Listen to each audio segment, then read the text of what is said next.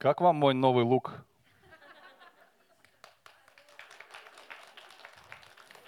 Похож на успешного человека? Что говорите? Нет? Я полностью согласен. Хорошо. Кто может сказать, что доволен сегодня своей жизнью и условиями жизни? Угу. Половина зала довольна. Это наши альтруисты. А вторая половина – это наши реалисты. Многие из нас на протяжении всей жизни проходили различные трудности и испытания.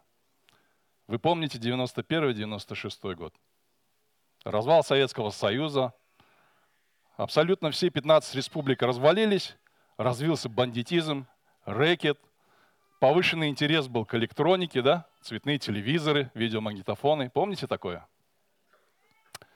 Мы очень любили по праздникам кушать американскую продукцию – батончики Сникерс, Марс и фантики не выбрасывали. Мы их ставили в сервант, чтобы показать нашу успешность.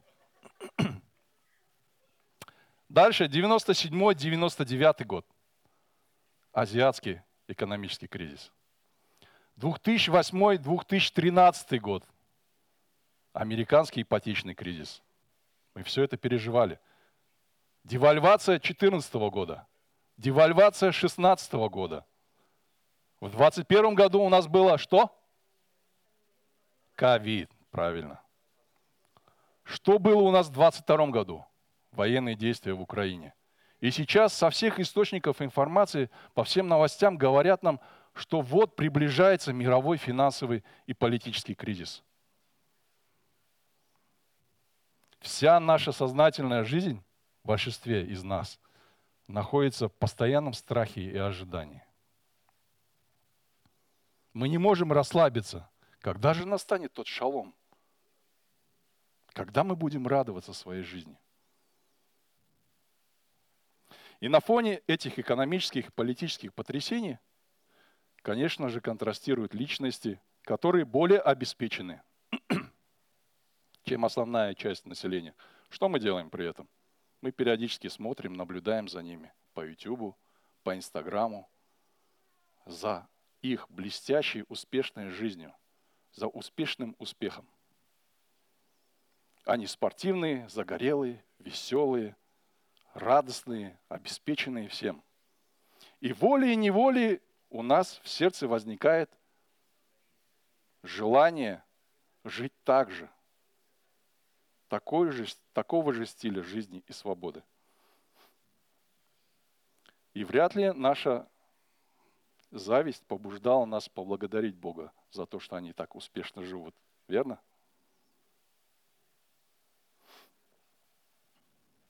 Я прочитал в свое время много бизнес-книг, но ни один рецепт не дал мне э, того варианта успешной жизни, лично для меня.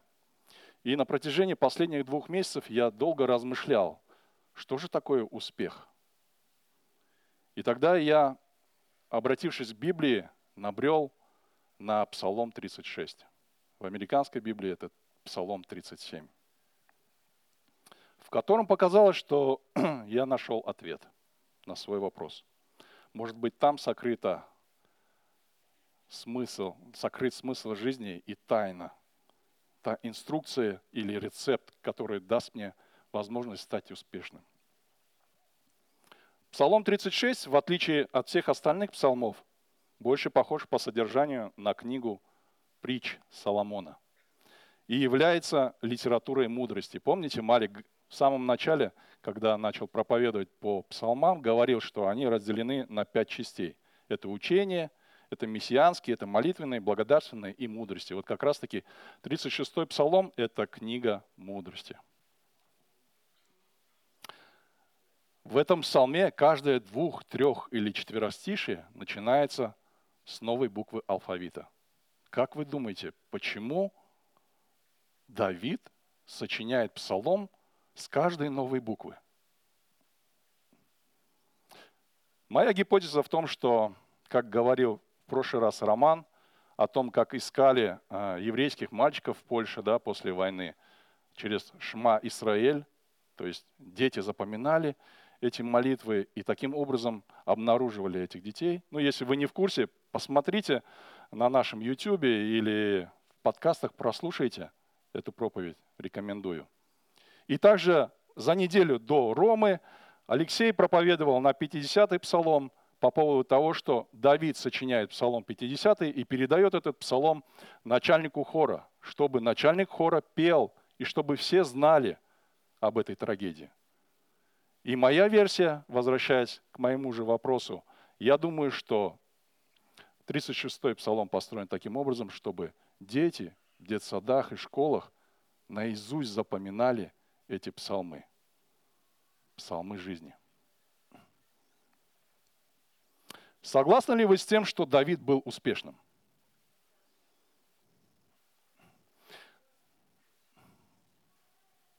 Давайте представим себе, что мы находимся в большой аудитории, и где пожилой, мудрый царь Давид хочет нам прочитать лекцию об успехе. А я буду его переводчиком, ну и неким интерпретатором или толкователем его слова. Давайте откроем Псалом 36.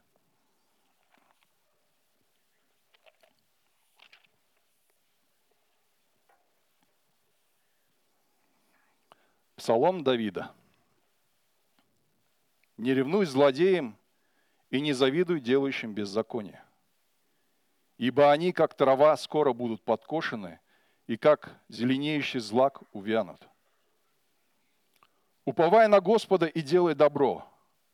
Живи на земле и храни истину. Утешайся Господом, и Он исполнит желание сердца твоего. Предай Господу путь твой, и уповай на Него, и Он совершит – и выведет, как свет, правду твою, и справедливость твою, как полдень. Покорись Господу и надейся на Него. Не ревнуй успевающему в пути своем, человеку лукавствующему. Перестань гневаться и оставь ярость. Не ревнуй до того, чтобы делать зло, ибо делающие зло истребятся. Уповающие же на Господа наследуют землю.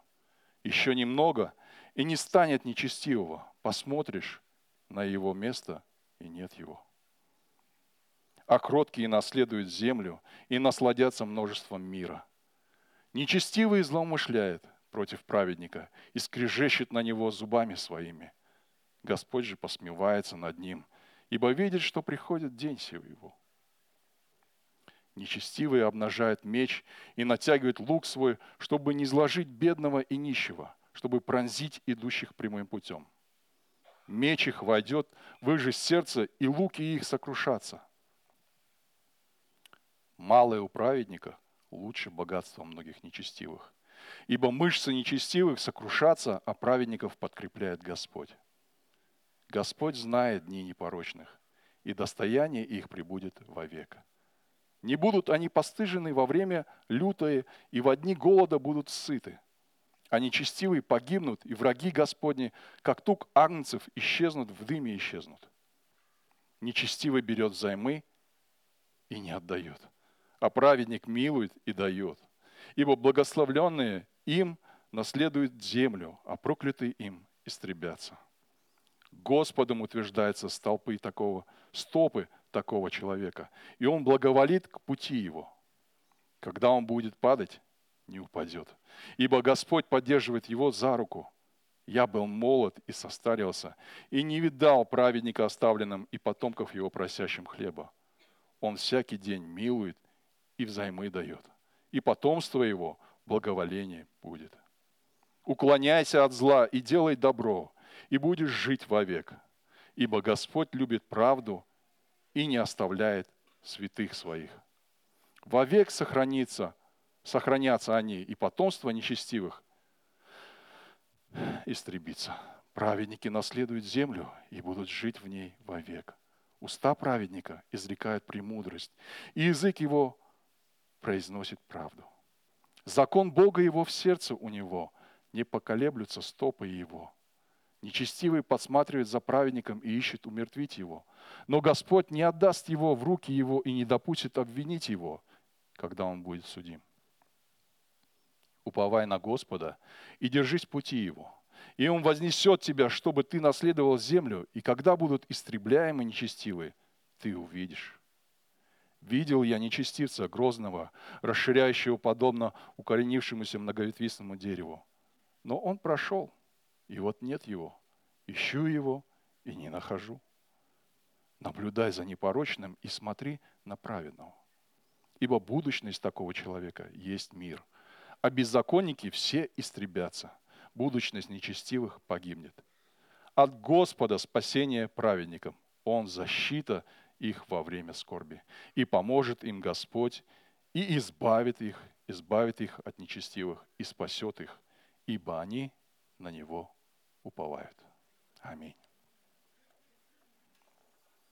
Длинный псалом.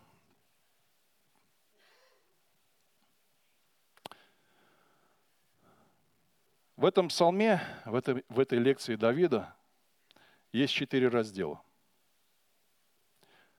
шесть советов, судьба нечестивых и праведников, наблюдение за праведниками и заключение. Давайте перейдем к первому разделу. Шесть советов. Совет номер один. Псалом Давида. «Не ревнуй злодеям, не завидуй делающим беззаконие, ибо они, как трава, скоро будут подкошены, и как зеленеющий злак увянут. Слово «не ревнуй» с иврита переводится как «иссушать», «сохнуть», «нагреваться». Простыми словами, это Давид говорит, не горячись, не кипятись, потому что у них будущее тупик.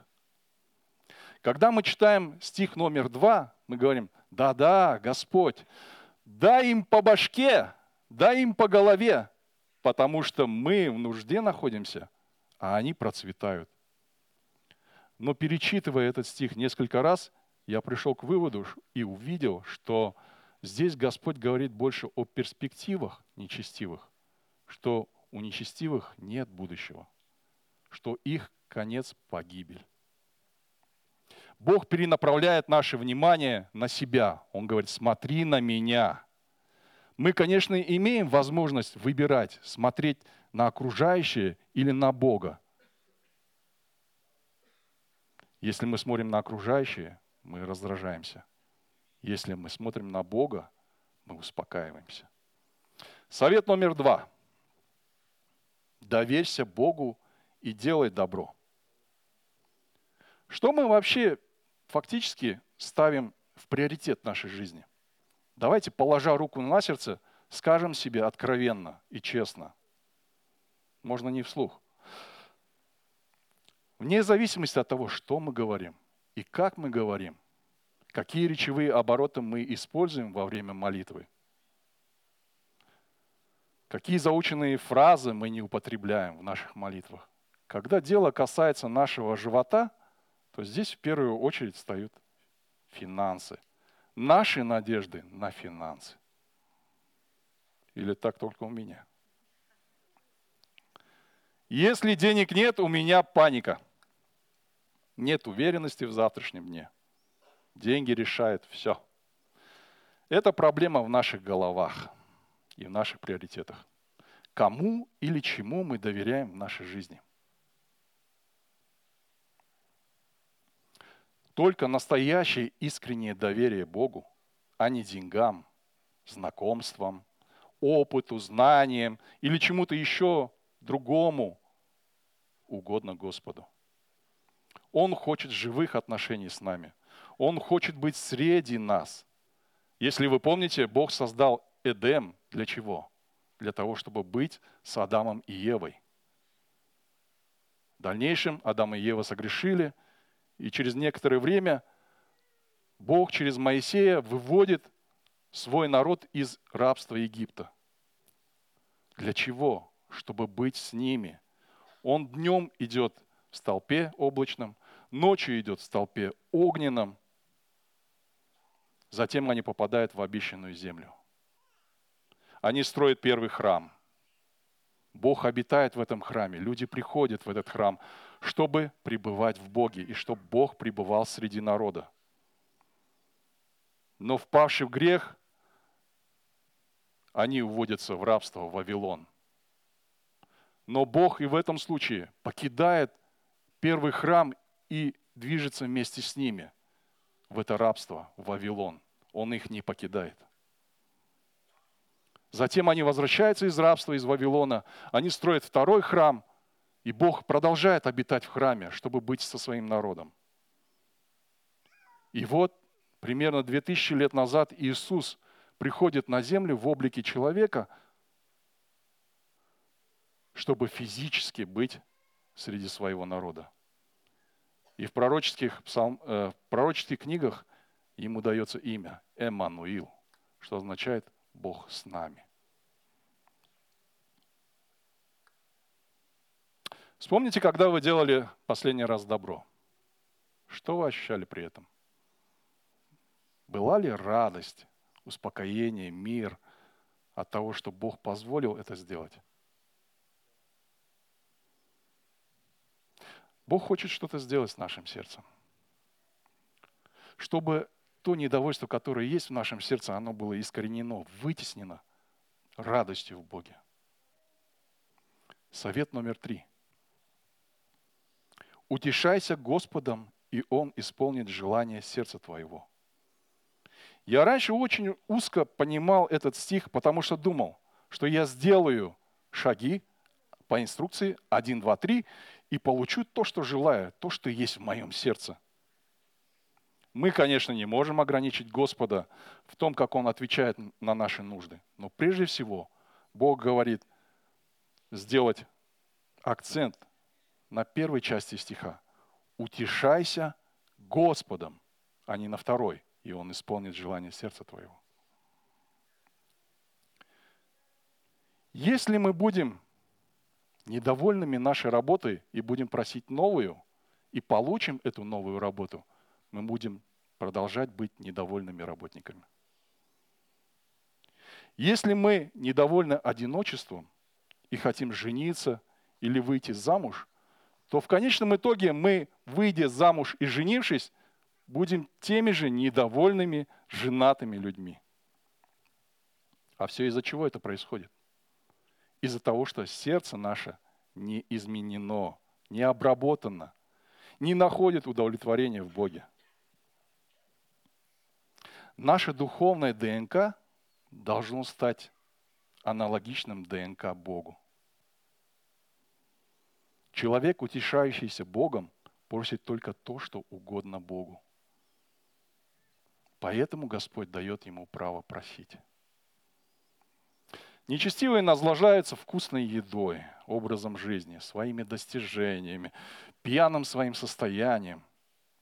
А почему бы нам не наслаждаться своей жизнью, своей частью, тем, что дает нам Бог? Или оно не слишком крутое для нас?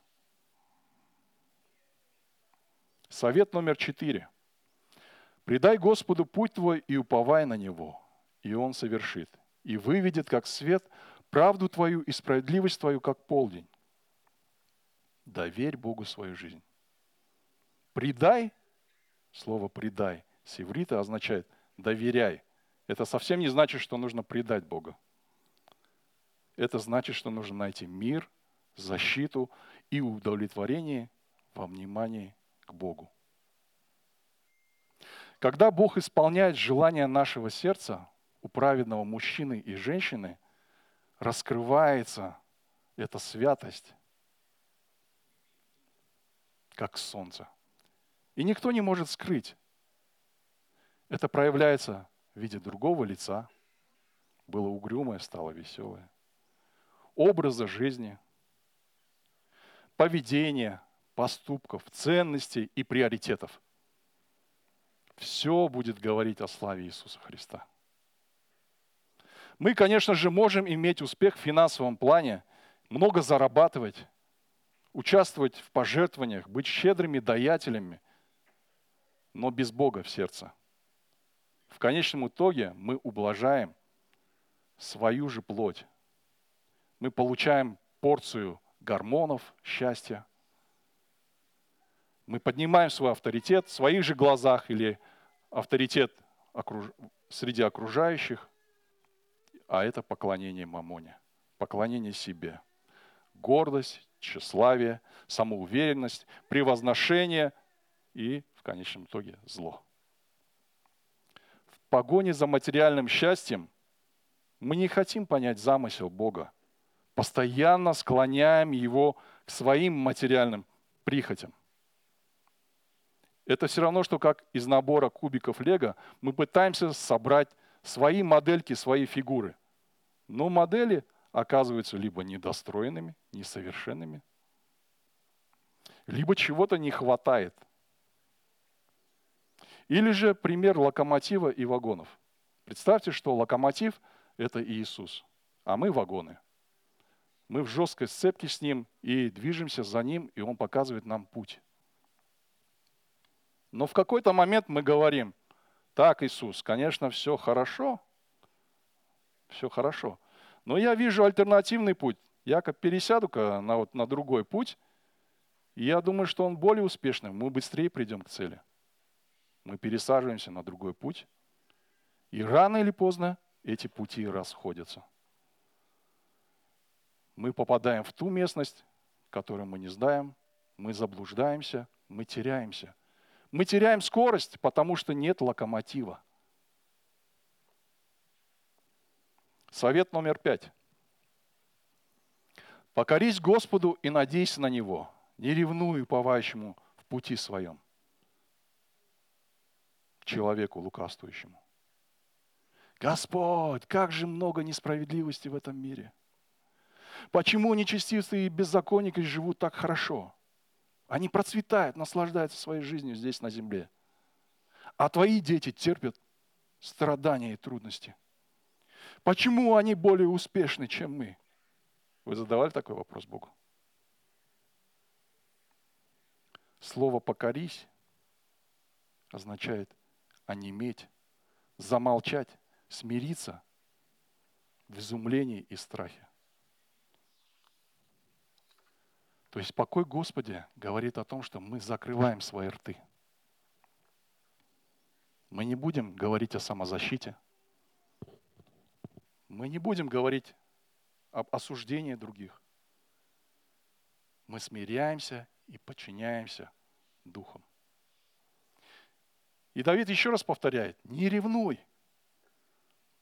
Наша зависть утомляет нас самих, что приводит к сомнению в милости Божией. Иногда мы не знаем, чем закончится фильм.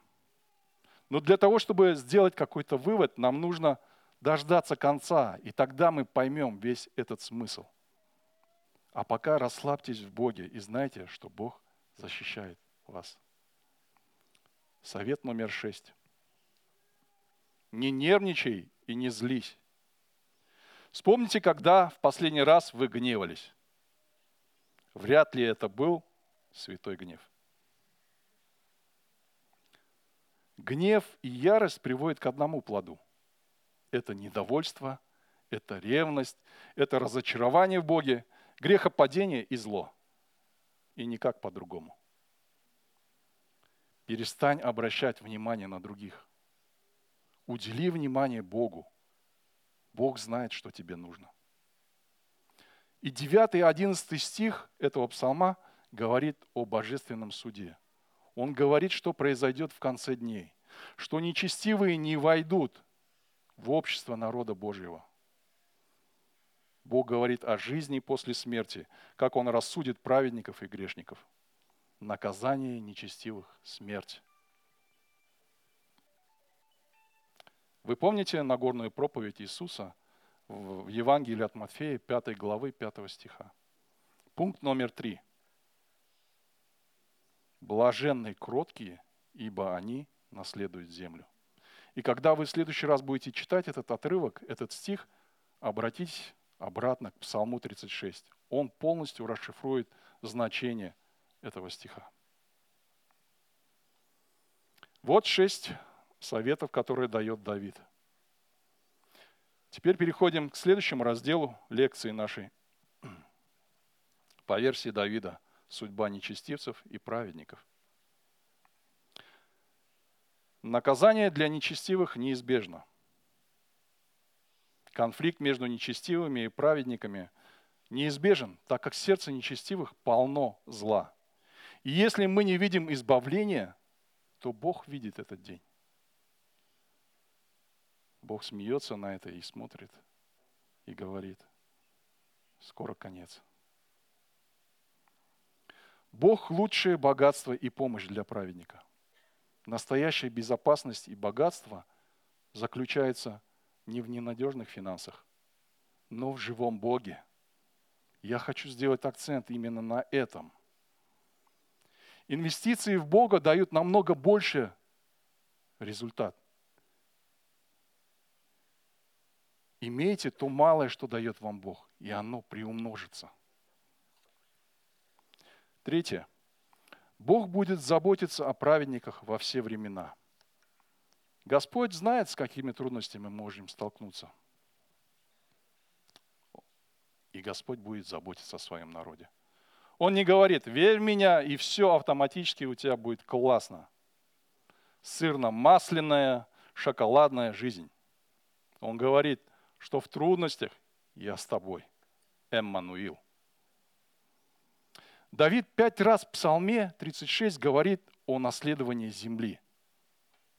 Я хотел бы привести цитату Чарльза Спержина.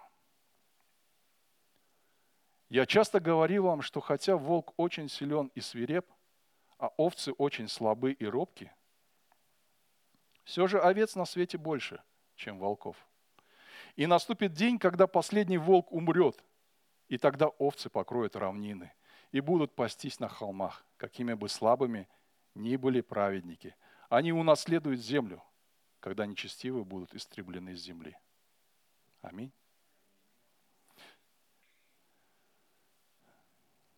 Пятое.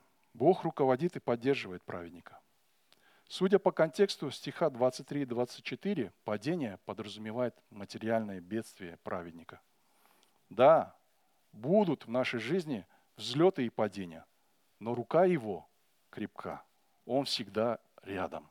Эммануил. Перейдем к следующему разделу наблюдения Давида за праведниками.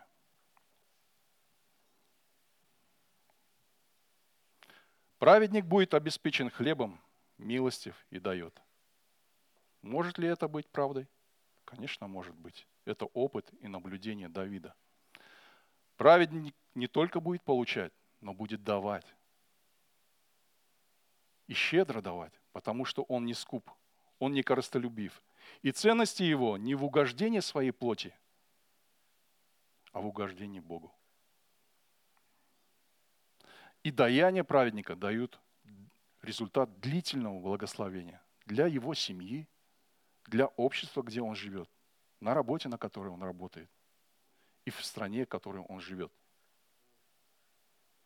А нечестивый, когда был богат, был тем же потребителем.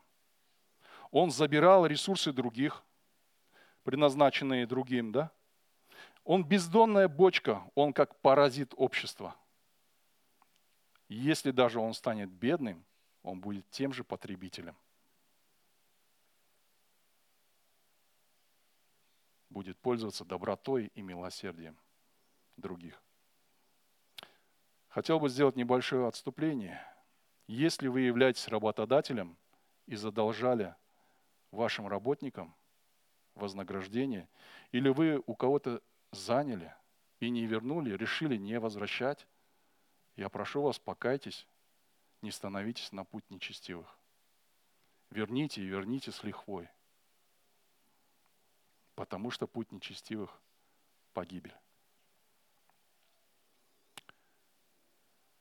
Потомство сохранится вовек, говорит Давид. Если нам дано 70 или 80 лет, а каким-то счастливчикам дано всего лишь 120 лет, не всего лишь, а дано 120 лет, возникает справедливый вопрос. Как же мы будем жить вовек? И какую мы землю наследуем? О чем говорит Давид? На небесах, конечно, мы будем вечно с Господом, да, мы будем наследниками и сонаследниками Иисусу Христу. Но как же вот здесь, на земле? Господь имеет в виду, что наше потомство будет вечным на этой земле. Оно не прекратится, оно будет размножаться. Третье наблюдение. Признаки праведного. Как узнать праведника? Праведник говорит слова Божьи. Потому что закон Бога написан на скрижалях его нового плотяного сердца Духом Святым. И его дела совпадают с его словами. Раздел 4. Заключение Давида. Доверяй Богу и увидишь конец нечестивых. Наблюдай за жизнью праведника в шаломе. И Бог гарант спасения и защиты. Бог призывает нас всех, праведников, быть свидетелями конца нечестивых. Он говорит, чтобы вы видели все это своими глазами. Нечестивцам не быть сочной травой или деревом, посаженным при потоках вод реки Тигра и Ефрата в Эдеме, где обитают, где обитают только плодоносящие, здоровые деревья праведников.